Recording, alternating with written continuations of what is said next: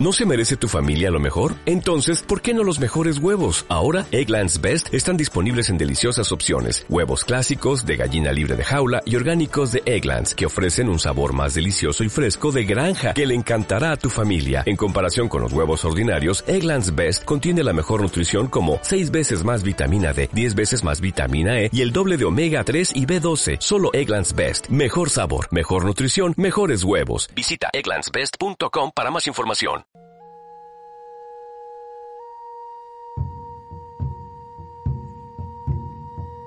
México Espiral. Una hora que nos lleva al reencuentro con las conciencias y esencias de todo cuanto nos rodea, de todo cuanto somos y cuanto hemos sido a lo largo de esta vida y de vidas pasadas. El arte de sentir la comunicación con los cuatro elementos, con la madre tierra, es interactuar con el sol, trabajar con la energía de la luna, maestros ascendidos, hermanos que habitan otros planetas y galaxias, es hacer contacto con nuestros ancestros. Estos temas y muchos más en México Espiral, Chimopanotilca. Bienvenidos al reencuentro con tus raíces de luz.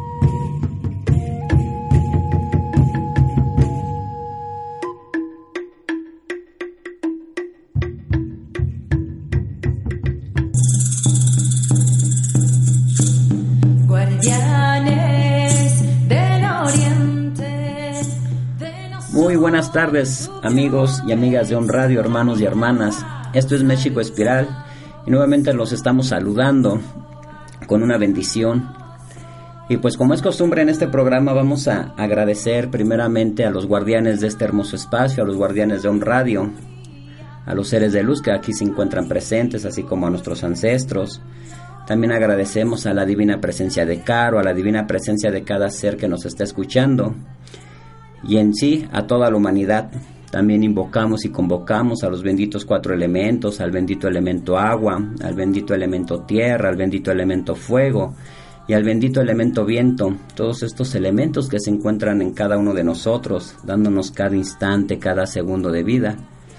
Y que pues es momento, ¿verdad?, que, que nos empecemos a ser conscientes de ellos, empezar a cuidar lo que realmente es importante, lo que genera la vida en este planeta.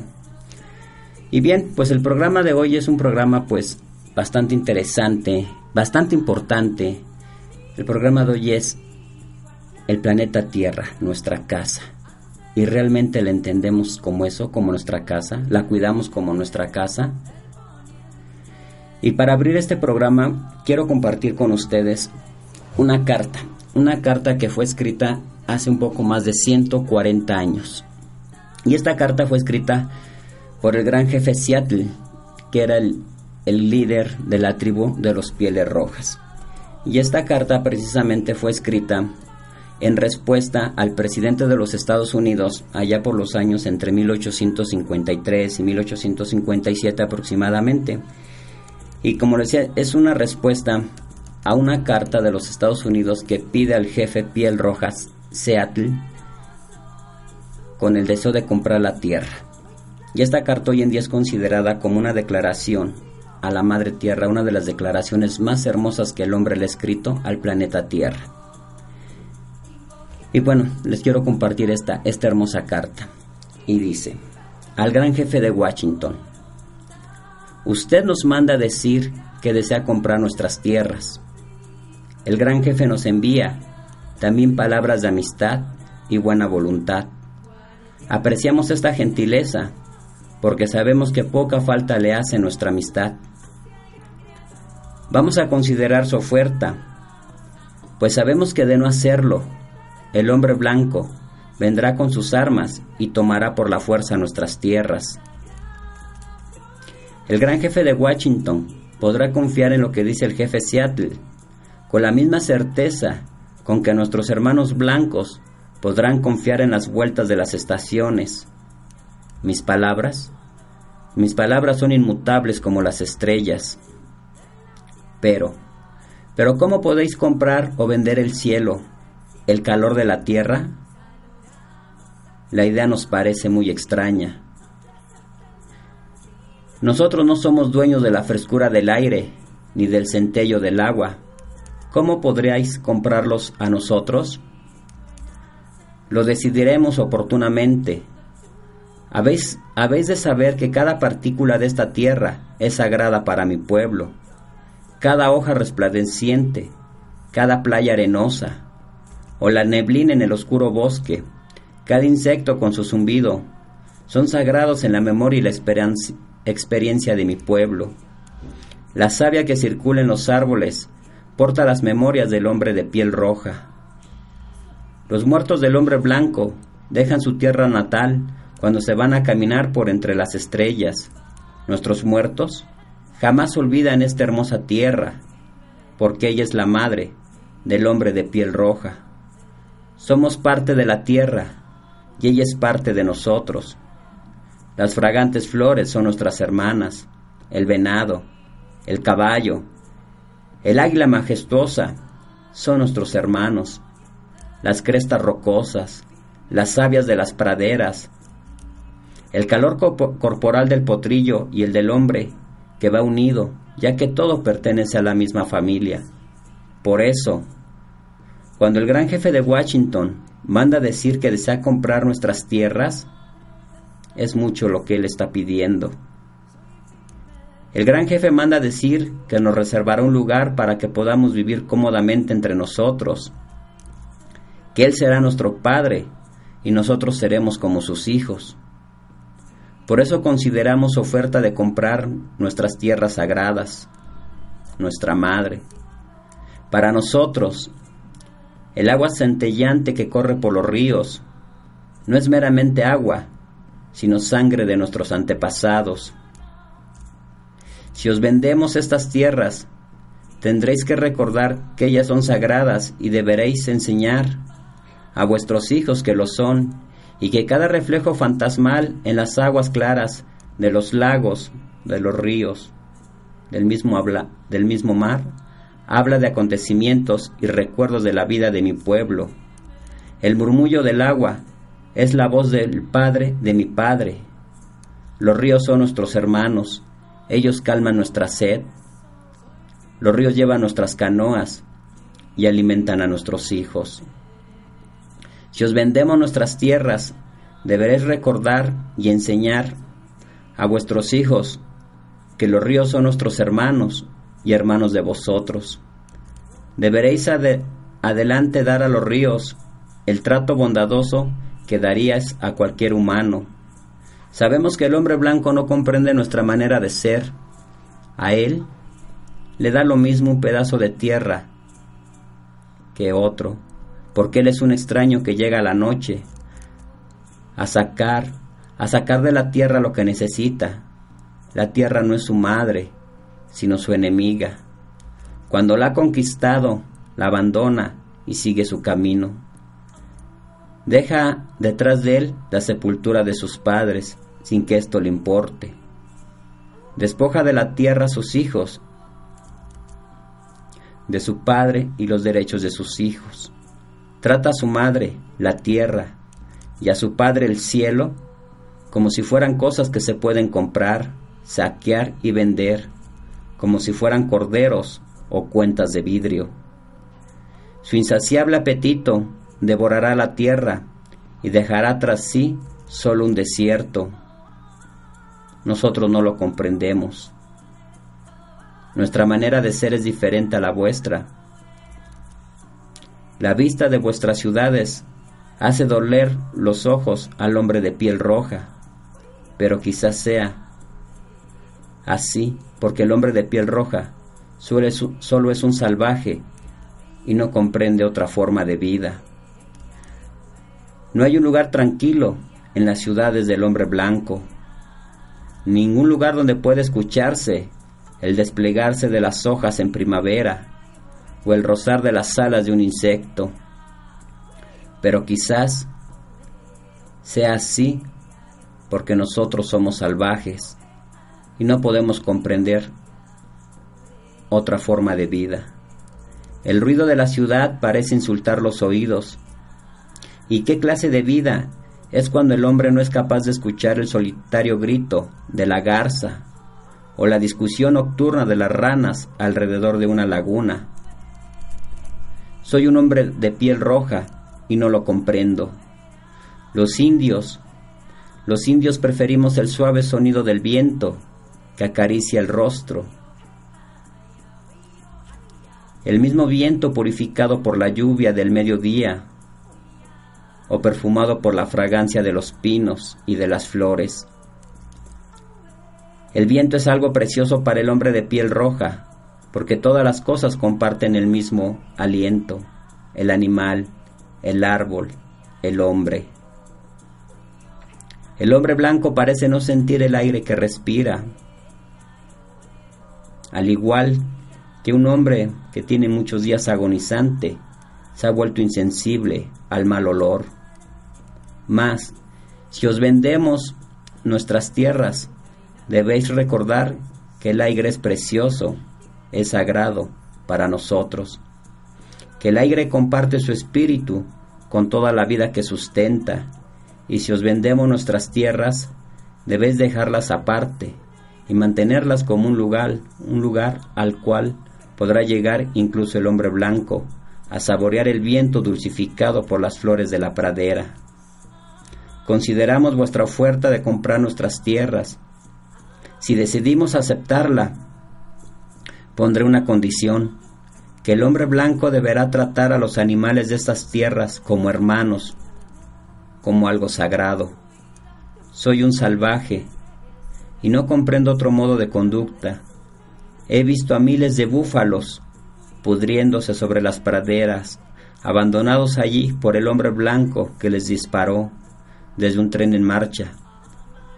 Soy un salvaje y no comprendo cómo el humeante caballo de vapor puede ser más importante que el búfalo, al que solo matamos para poder vivir. Yo pregunto,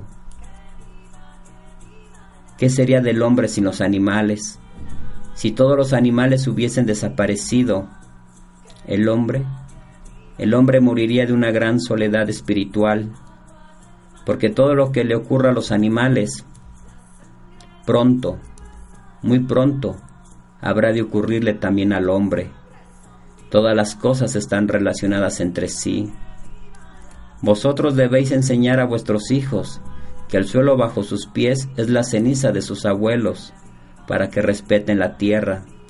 Debéis decir a vuestros hijos que la tierra está plena de vida de nuestros antepasados Debéis enseñar a vuestros hijos lo que afecta a la tierra, afecta a los hijos de la tierra. Cuando los hombres se escupen en el suelo, se escupen a sí mismos. Esto lo sabemos. La tierra no pertenece al hombre, sino que el hombre pertenece a la tierra. El hombre no ha tejido la red de la vida, es solo una hebra de ella. Todo lo que le haga la red se lo hará a sí mismo. Lo que ocurre en la tierra ocurrirá a sus hijos, lo sabemos. Todas las cosas están relacionadas, como la sangre que une una familia. Aún el hombre blanco, cuyo Dios pasea con él y conversa con él, de amigo a amigo, no puede estar exento del destino común. Quizás, quizás seamos hermanos después de todo. El tiempo lo dirá. Sabemos que el hombre blanco tal vez descubra algún día que nuestro Dios es su mismo Dios. Ahora pensáis que sois dueños de Él, tal como pensáis que son dueños de nuestras tierras, pero no podréis serlo. Él es el Dios de la humanidad y su compasión es igual para el hombre de piel roja que para el hombre de piel blanca. Esta tierra esta tierra es sagrada y preciosa para él, y el causarle daño al planeta significa mostrar desprecio hacia su Creador. Los hombres blancos también pasarán, también morirán, tal vez antes que las demás tribus. Si contaminad vuestra cama, moriréis alguna noche sofocados por vuestros propios desperdicios.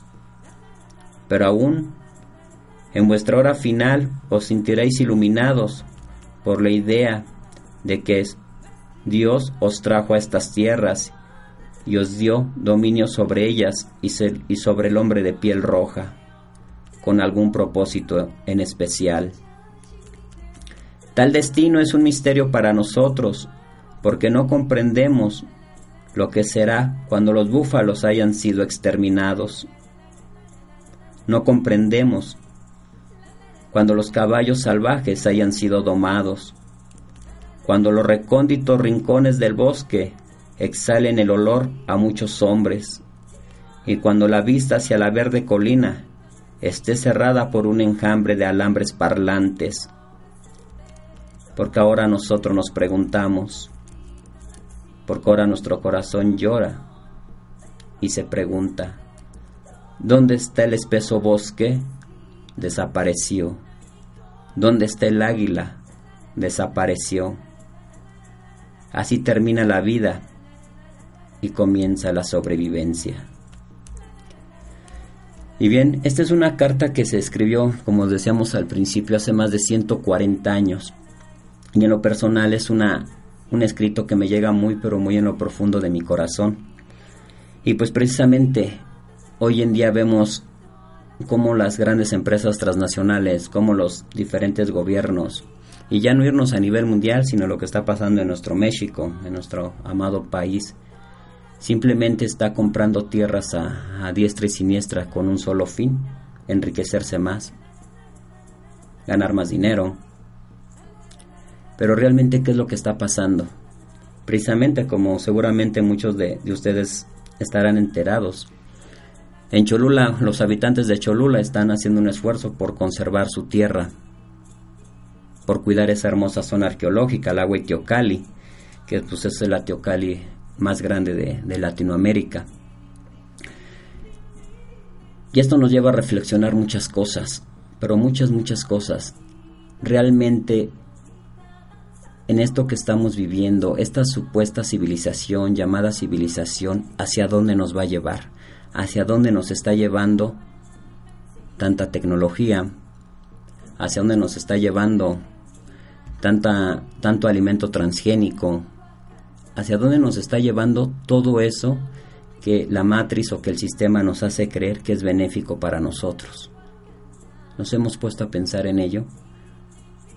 ¿Nos hemos puesto a pensar que es más importante un árbol que un coche, que un automóvil?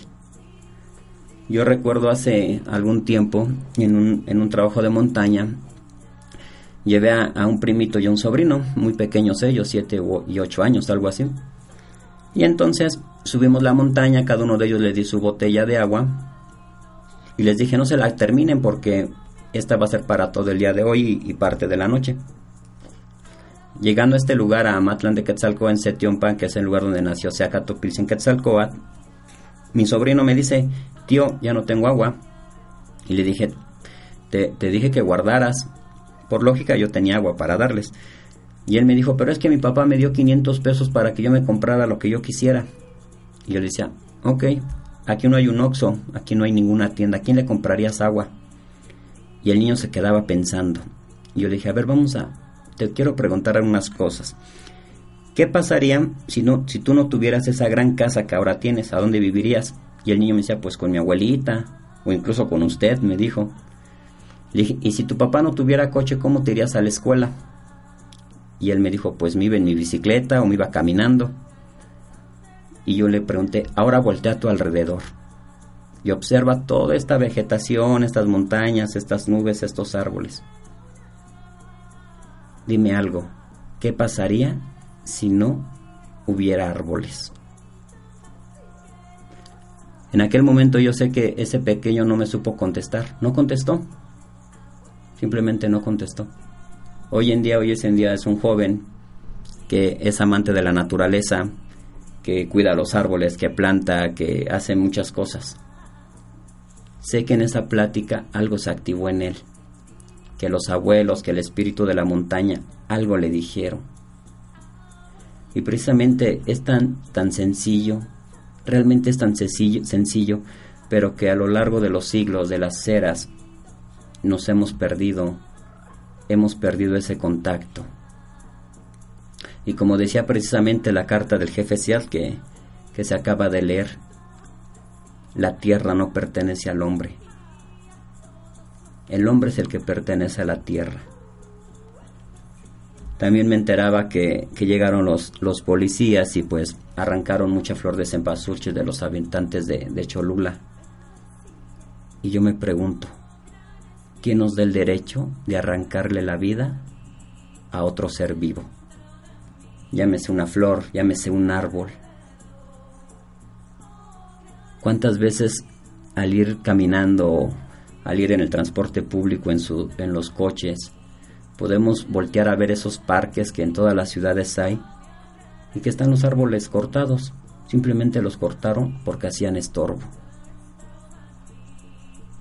Yo creo que es un buen momento para nuestro México, para nuestra humanidad, para el planeta, el poder atención en lo que está sucediendo, en lo que está sucediendo en nuestro país, en nuestro mundo.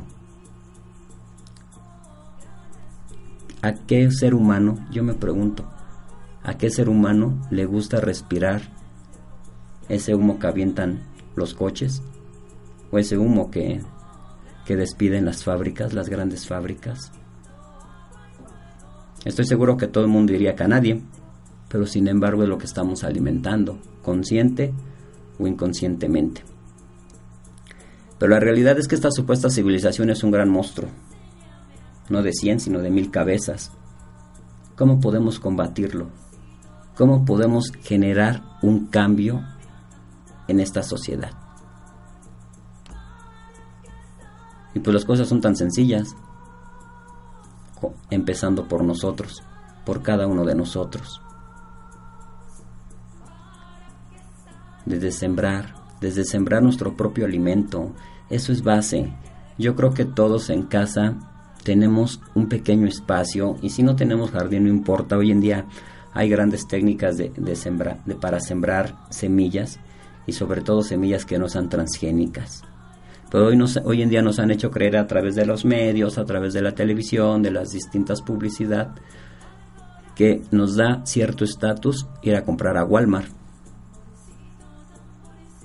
Pero sabemos, hoy en día ya hay mucha información, la cual está llegando a toda la humanidad, Sabemos que los alimentos que ahí se venden son alimentos transgénicos, semillas modificadas genéticamente. Yo quisiera preguntar, ¿quién de nosotros no se ha comido una rica quesadilla de cuitlacoche? Cuitlacoche, del náhuatl. Ese, ese ricongo que sale del maíz y que nos hemos comido esas quesadillas. Yo creo que todos lo hemos probado alguna vez. Bueno, pues hoy en día el maíz, el maíz transgénico no produce este hongo. Así es. El cuitlacoche, que alguna vez creo que todos lo hemos comido, al menos la gran mayoría, está en peligro de extinción. Y así muchas cosas. Entonces podemos solucionar esto sí. ¿Cómo? Haciendo nuestra pequeña huerta. Precisamente hoy llegando a las instalaciones de un radio me dio mucho gusto de ver a unos chicos que estaban ahí sembrando unas plantitas Hace unos días también en la en Xistlán tuve la oportunidad de sembrar unos tomatitos.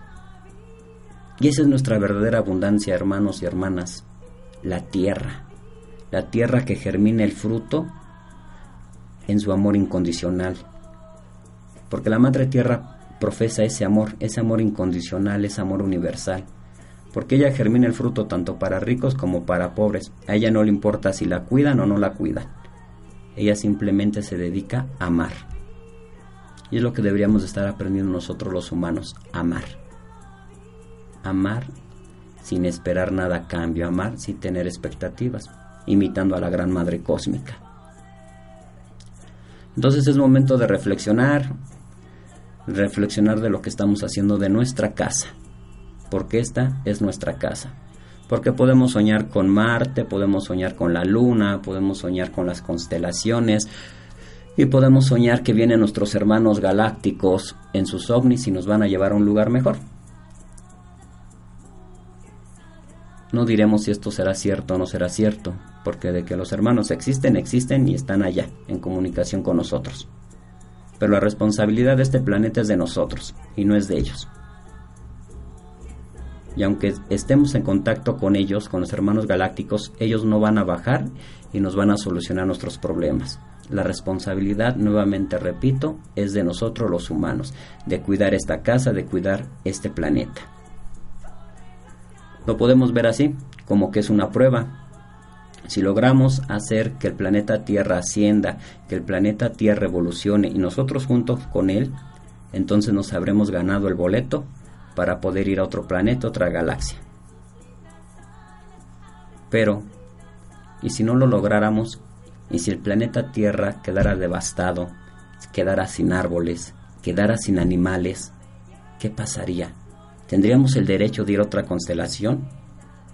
¿A otra galaxia, a otro planeta? Yo creo que no. Yo creo que no, por el simple hecho de que no supimos cuidar esta Tierra, este hermoso planeta azul.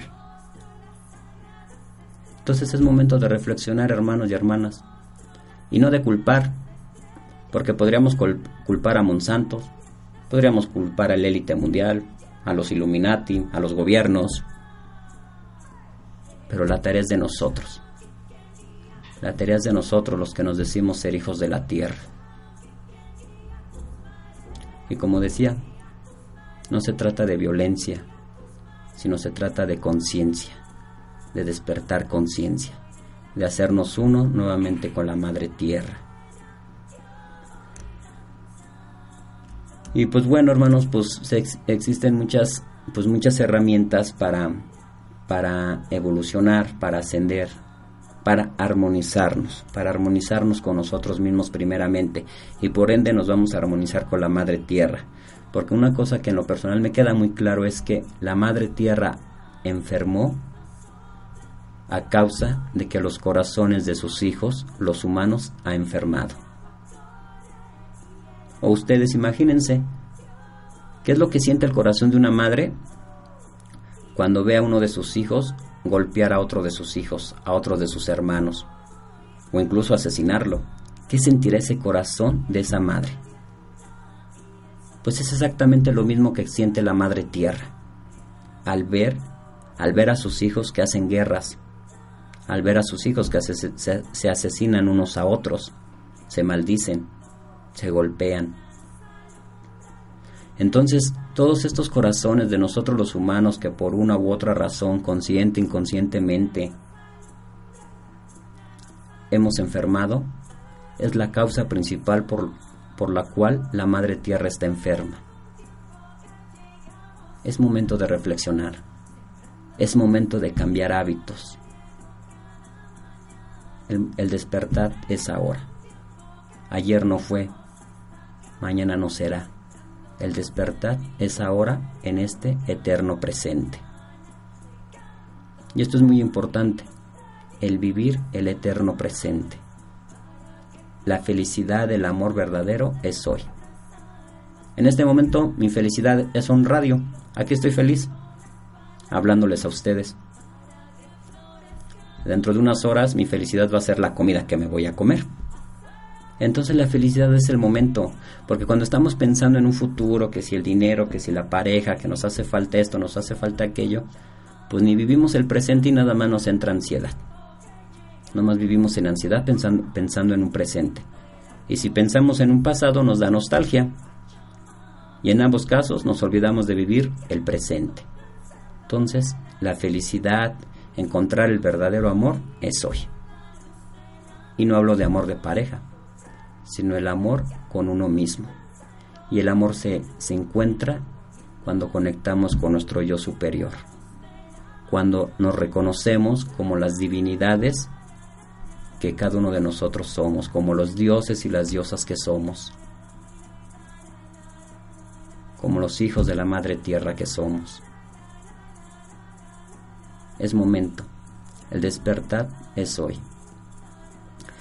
Y bueno, pues también este, tomando en cuenta que del linaje que todos nosotros tenemos, pues los antiguos tenían muchas herramientas para esta evolución. Por este momento vamos a ir a un corte comercial. Esto es Om Radio. Estás escuchando México Espiral al reencuentro con tus raíces de luz. Om Radio, transmitiendo pura energía. Desde el corazón de Puebla de Los Ángeles, México, para todo el mundo. Es posible, si lo decides, ser feliz. Soy Mar Barbosa y te invito todos los viernes a las 10 de la mañana a compartir una hora en nuestro programa Pláticas de Café, tu espacio para pensar positivo. Tómate un café conmigo y platiquemos sobre temas de vida, sobre libros que despiertan y ejercicios para crecer. Llévate la alegría y la paz que necesitas para vivir mejor. Por supuesto, en Om Radio.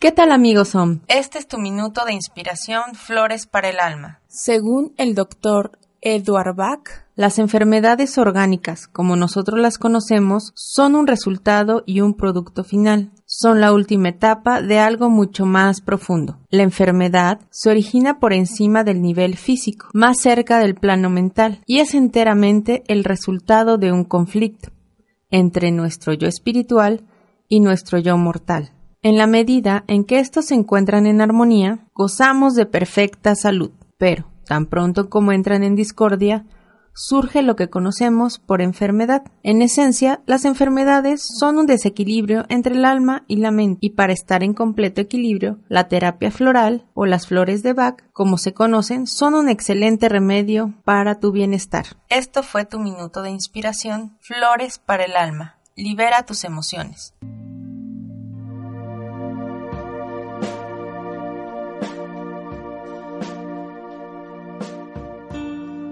Hola amigos de On Radio, les habla Marco Antonio Palacio Cervantes, escritor, life coach, conferencista y capacitador.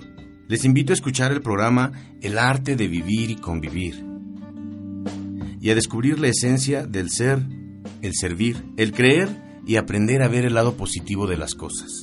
La cita es todos los viernes a las 12 del día en www.omradio.com.mx. Sé auténtico, sé tú mismo.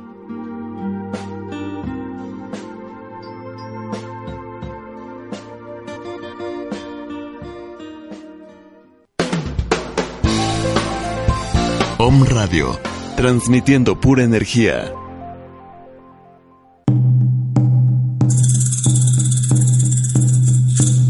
Guardianes del Oriente, de no soy su protección. Saludamos a... Aquí estamos de regreso con su programa México Espiral, al reencuentro con sus raíces de luz. Y el tema de hoy es la tierra, nuestra casa. Y bien, pues hablamos un poquito sobre el cuidado del planeta Tierra y de cómo está afectando todos estos cambios en cada uno de sus hijos, de los seres humanos. Y también antes de irnos al corte hablábamos sobre las herramientas que los abuelos tenían, que nuestros ancestros tenían para poder llegar a esa hermandad con la Madre Tierra. Bueno, y hay algo muy interesante que los abuelos llamaron el Macuilcan. El Macuilcan lo podemos traducir como el lugar de los seres pénticos, el lugar de los seres centrados, que nosotros le llamamos los Nahuatlaca. ¿Qué significa esta palabra de Nahuatlaca? Son las personas del pensar armonizante. Son las personas que continuamente ofrecen su bien sentir, su bien pensar y su bien actuar. Es así como se conducían los abuelos, las abuelas. Y no con eso estoy diciendo que fuese una civilización perfecta, puesto que no lo eran. Pero si eran personas, si eran tribus, naciones que vivían en armonía con la madre tierra. Y que hoy en día pues precisamente nos está haciendo mucha falta esto, el armonizarnos con la madre tierra. Porque tal pareciera que entre gobierno, empresas transnacionales y muchos de nosotros quisiéramos acabar con ella, es momento de cuidarla, es momento de, reflexionar qué es lo que estamos haciendo en nuestra casa, porque esta es nuestra casa, realmente esta es nuestra casa.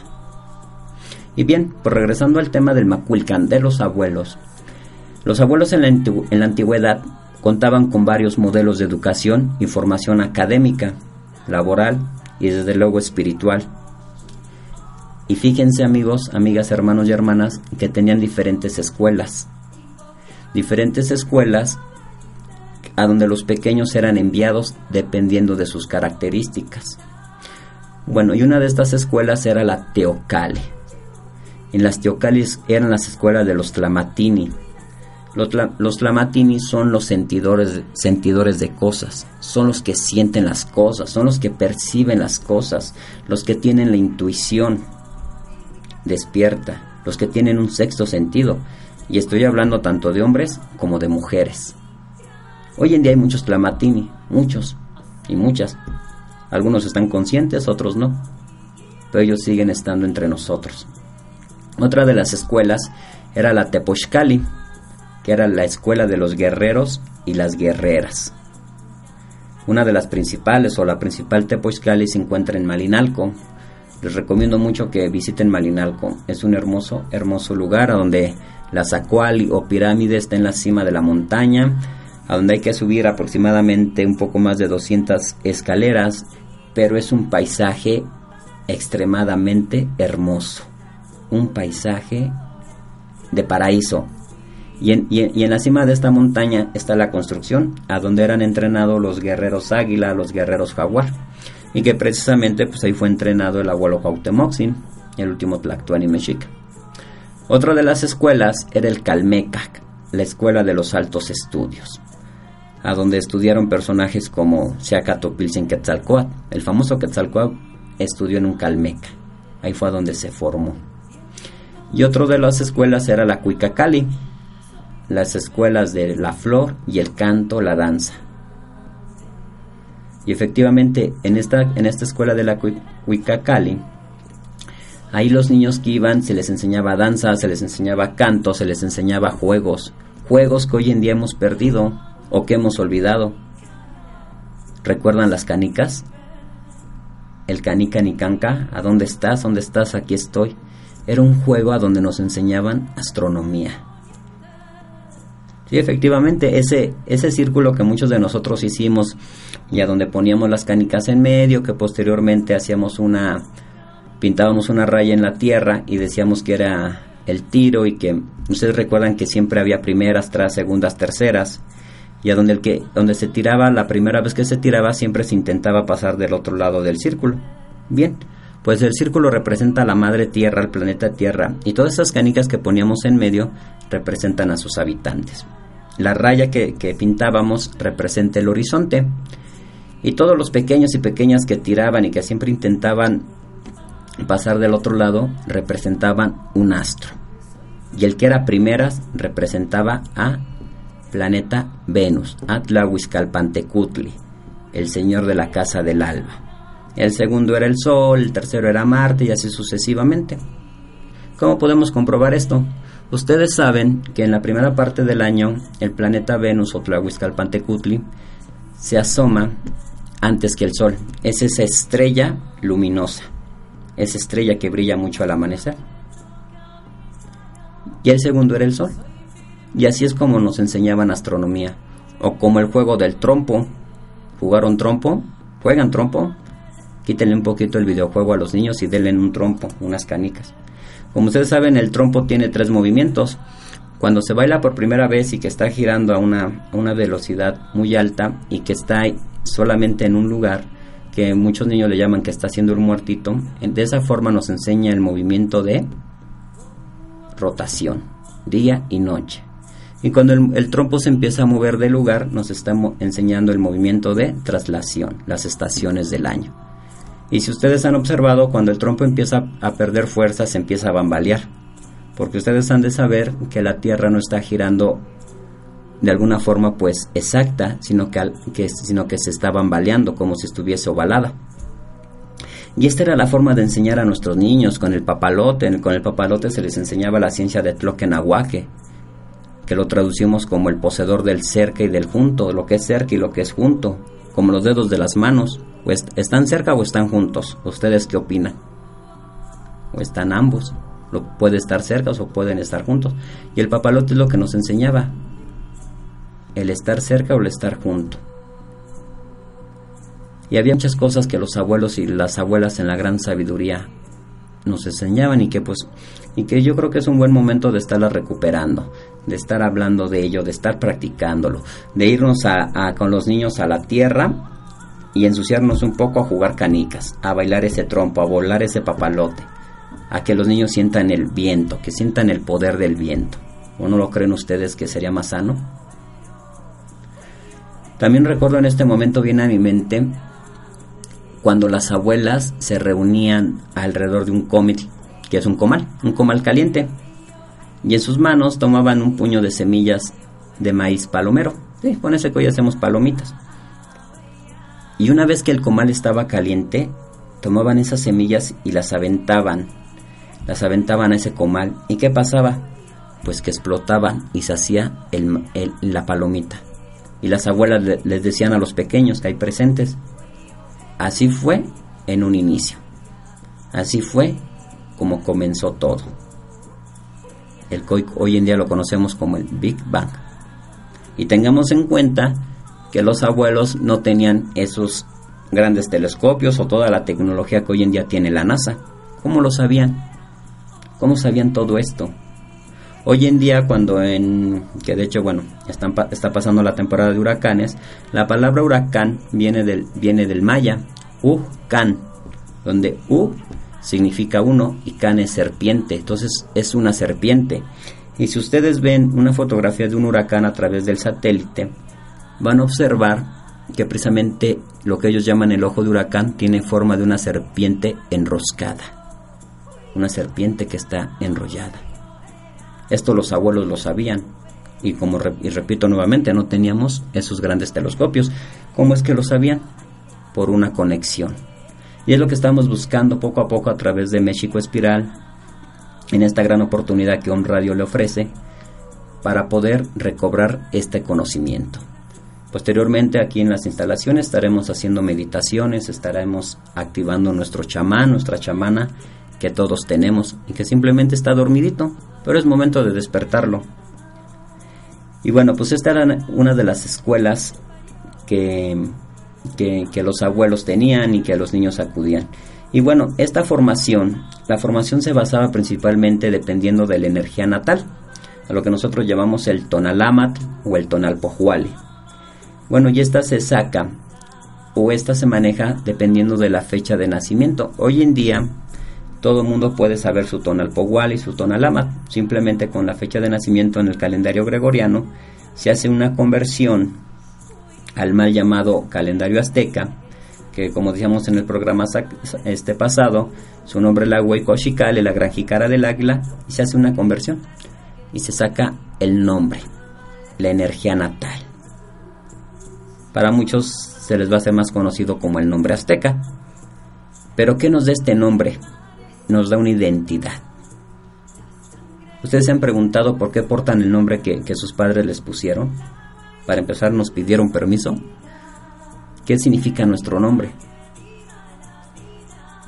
Dentro del calendario azteca de la Hueco-Chicali, cada uno de esos nombres son 20, porque son 20 los días. Cada uno de esos nombres tiene una característica, una razón de ser, tiene una esencia, si es una esencia femenina o masculina, sin importar si es hombre o si es mujer, tiene un numeral,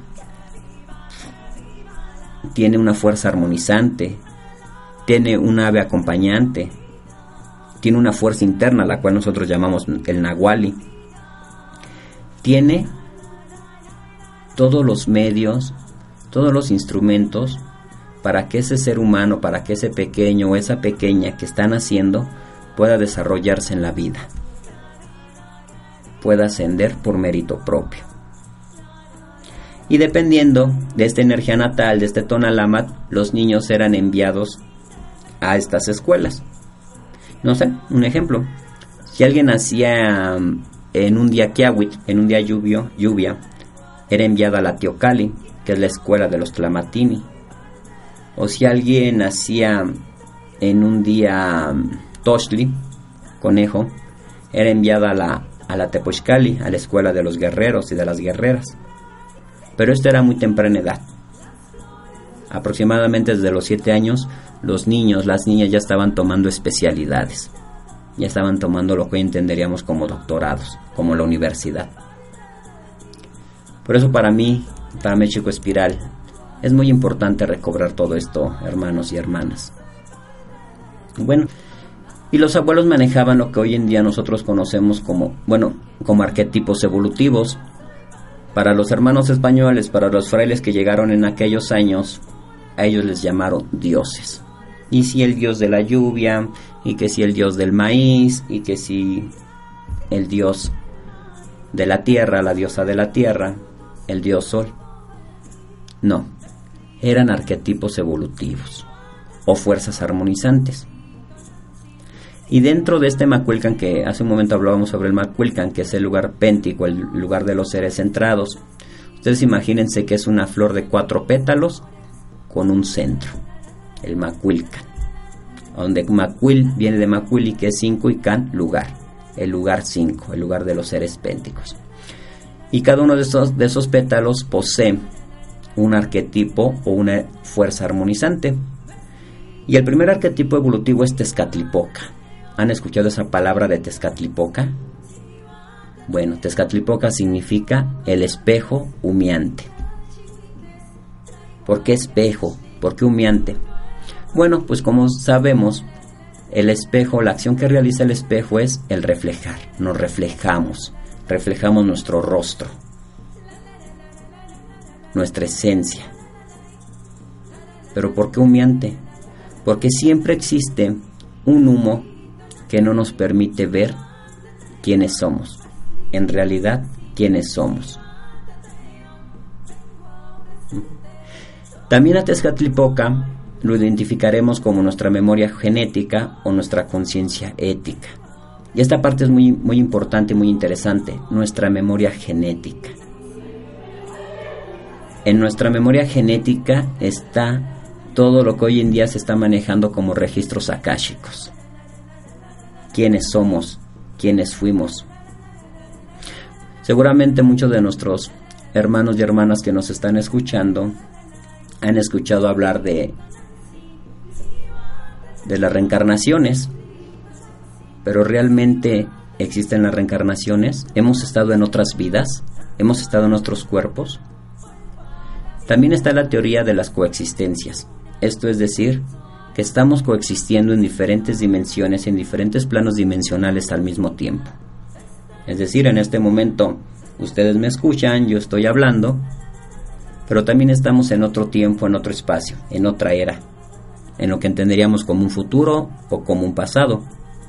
Esa es nuestra memoria genética, el hacernos conscientes de todo lo que somos y hemos sido en esta o en otras coexistencias, en otras vidas. Y eso también se activa a través de Tezcatlipoca, a través de la ciencia de Tezcatlipoca. También lo vamos a conocer o lo vamos a identificar a Tezcatlipoca como el de la conciencia ética. ¿Por qué?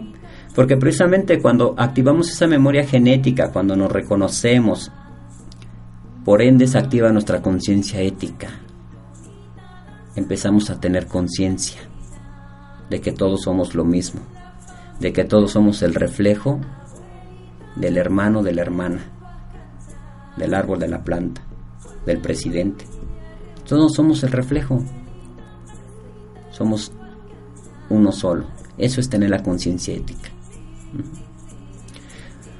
Bueno, y precisamente uno de los trabajos que, los antiguos hacían con este arquetipo evolutivo, que como su nombre lo indica es el espejo, el espejo humeante con el cual las personas pueden reflejarse, pero no solamente en este plano físico, es decir, no solamente en nuestro rostro, nuestro cuerpo, no, sino también en un plano interdimensional, es decir, que puede, se pueden reflejar las características esas características que muchas veces el individuo, la persona, no sabe que están ahí, pero que sin embargo son manifestadas en los actos de su vida.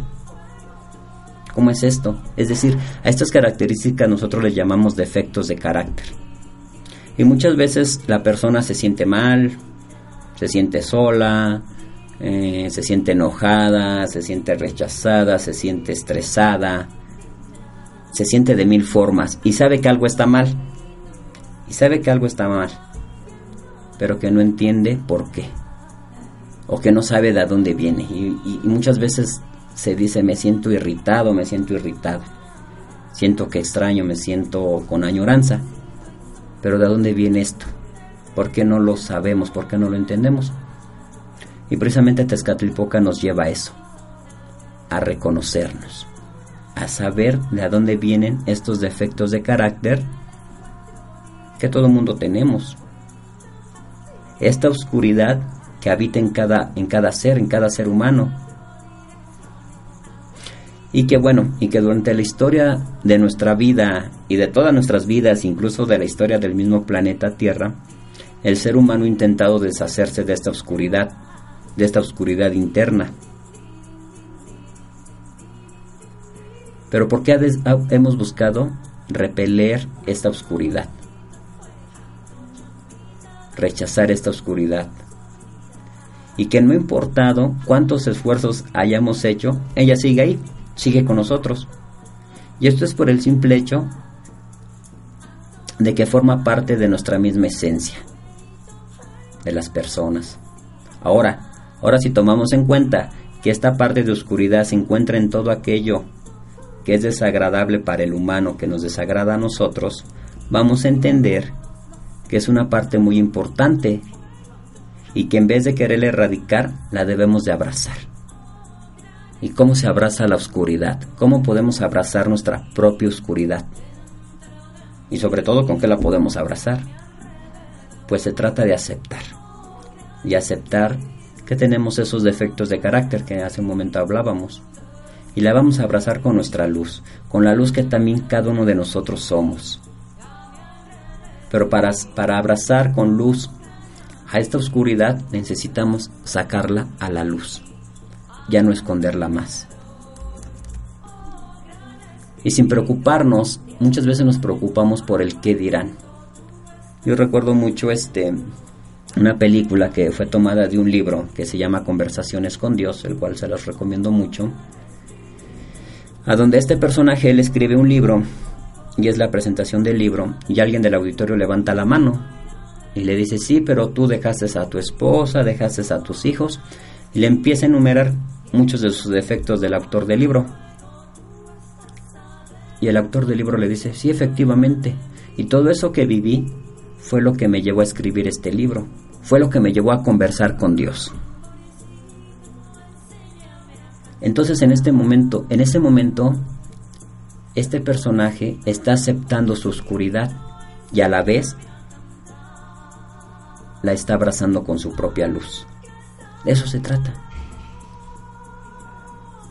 De aceptar que tenemos defectos, de aceptar que seguimos siendo humanos, que aunque muchos de nosotros estamos en el camino espiritual y estamos buscando una ascensión y estamos buscando que el planeta Tierra ascienda y a la vez estamos buscando ir a otros planetas, otras galaxias, o como decíamos al principio, que estamos soñando que baje la Confederación Galáctica o cualquiera de los hermanos galácticos a recogernos en su ovni, aún así tenemos defectos de carácter pero una vez que nos hacemos conscientes de estos defectos de carácter, una vez que hemos activado ese Tezcatlipoca, en ese momento tenemos la gran oportunidad de convertirlos en luz. ¿No es lo que estamos buscando? ¿Ser luz? Seamos luz. Lo podemos hacer.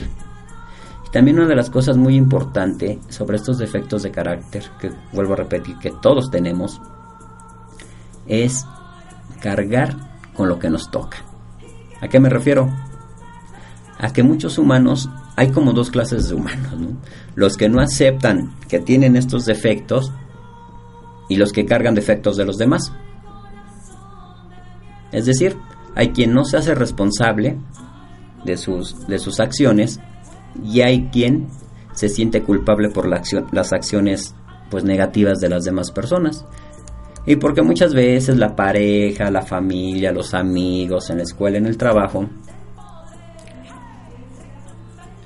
nos venden ideas y nosotros, nosotros se las compramos.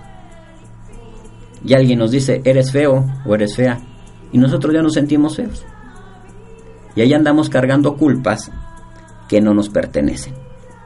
Por eso es muy importante conocer la naturaleza exacta de nuestros errores la exacta. Y los que son nuestros, los que son de los demás, les tocará a ellos. Ese ya es su tema.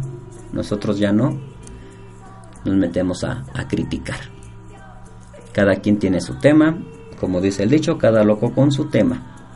Y hay mucho tema en cada vida de cada ser humano. Y como dijo el amado Maestro Jesucristo, el amado Maestro Jesucristo sanando el Cristo cósmico. El que esté libre de pecado, que arroje la primera piedra. Y si nosotros hiciéramos caso, nadie criticaría a nadie. Absolutamente nadie, nadie lo haría. Porque nadie está libre de estos defectos de carácter. Y bueno, pues este Tezcatlipoca, esta ciencia, porque realmente era una ciencia, un arquetipo evolutivo, la memoria genética, la conciencia ética, nos lleva a recordar. Y primeramente nos va a llevar a recordar que nuestro origen inmediato. ¿Cuál sería nuestro origen inmediato? Pues investigar a qué familia pertenecemos, de dónde viene mi mamá, de dónde viene mi abuela, mi papá, mi abuelo. Y eso es muy importante para nuestro pueblo, porque cuando recordemos nuestro origen inmediato a lo que nosotros llamamos Tlahuimecayotl, que es los mecates de luz, esos mecates que nos unen a nuestro pasado, ¿qué vamos a encontrar? Pues que somos poseedores y que somos portadores de un gran linaje, de un gran linaje de hombres y de mujeres sabias, de guerreros y guerreras. Por eso nacimos aquí en nuestro amado México, por eso volvimos a escoger nacer aquí. Por eso escogimos a la familia con la cual nos encontramos. Por eso escogimos a la pareja, a los hijos. Porque así es. Cada uno de nosotros antes de nacer firmamos un contrato. Y nos pusimos de acuerdo con muchas almas, con muchas almas que nos hemos ido encontrando a través de los tiempos, a través de los años, de los días. Entonces, cada acto cada situación, por muy lo que se entiende por mala, que en lo personal ya no deseo manejar conceptos de bueno y malo, porque al fin y al cabo todo es aprendizaje, pero por muy fuerte que sea la experiencia, simplemente es un aprendizaje. Así es. Y para que ese aprendizaje se lleve a cabo, necesitamos maestros y maestras, tanto tenerlos para nosotros como nosotros ser esos maestros y esas maestras. ¿Qué nos enseña nuestra pareja? ¿Qué nos enseña nuestra mamá? ¿Qué nos está enseñando el indigente que está en la calle? Esa es la memoria genética, esa es la ciencia de Tezcatlipoca. Y una vez que recordamos primeramente nuestro origen inmediato, esto que nos va a llevar a recordar la gran fuente. De dónde venimos cada uno de nosotros los humanos. Ya no de mexicanos, europeos, africanos, no. Una vez que activamos ese Tezcatlipoca que está en cada uno de nosotros, una vez que nos reconocemos, una vez que entendemos esos defectos de carácter y que estamos dispuestos a transmutarlos, a cambiarlos, se activa nuestro, nuestra conciencia ética.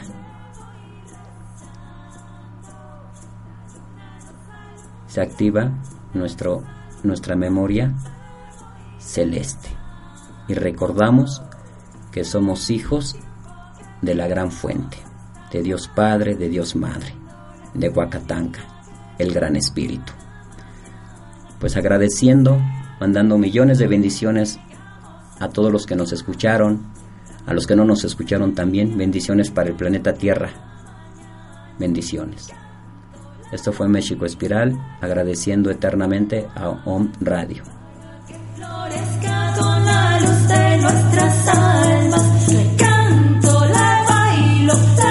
Tlazo Kamati, Tlanextia Tonatiu. Gracias. Que su sol sea brillante. Te esperamos en el próximo programa, México Espiral. Al reencuentro con tus raíces de luz.